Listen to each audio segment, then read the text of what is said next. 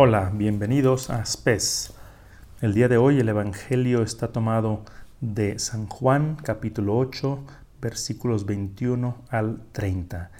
Y de este pasaje quisiera resaltar tres frases que al menos a mí me llamaron la, atención.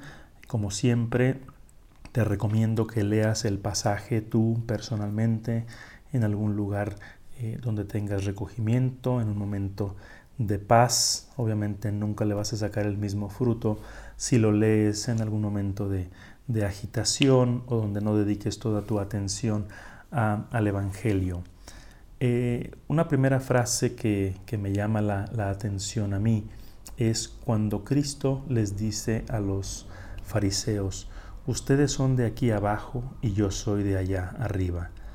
Y ahí eh, yo encuentro una, una invitación a em, elevarnos, a tener eh, una visión de la realidad como la tiene Cristo, como la tiene Él.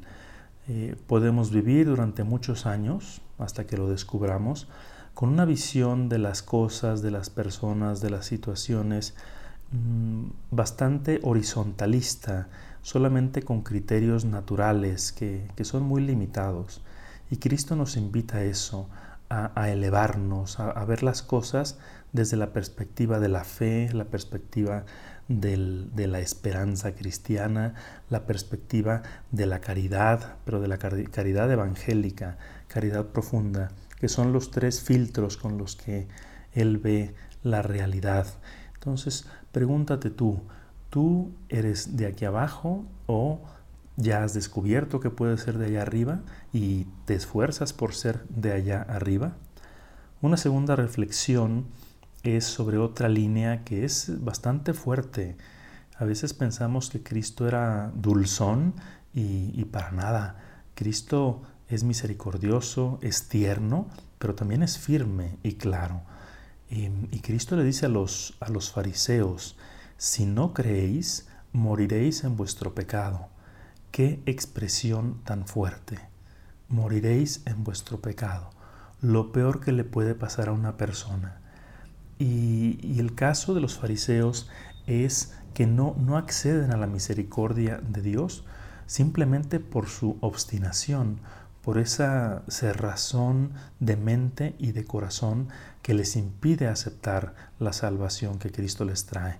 En realidad, la salvación de Cristo está al alcance de cualquier persona, del pecador más empedernido, o mejor dicho, del pecador más grande. Empedernido significa justamente eso, ¿no? que, que su pecado ya se ha, se ha hecho duro como piedra.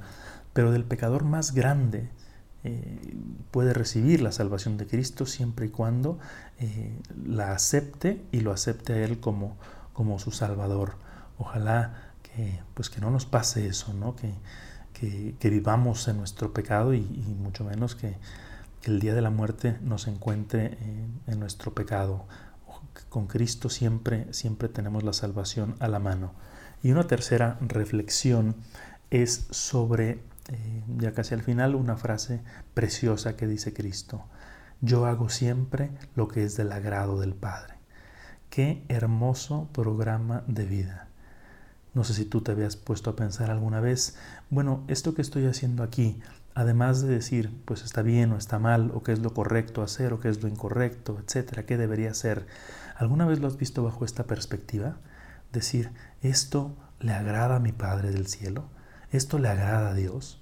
¿Esto le saca una sonrisa a Dios? ¿O esto le desagrada? ¿Sí?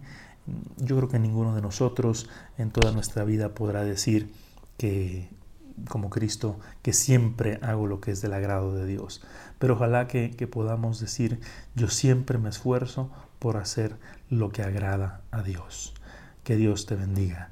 Y until we meet again, may God hold you in the palm of his hand.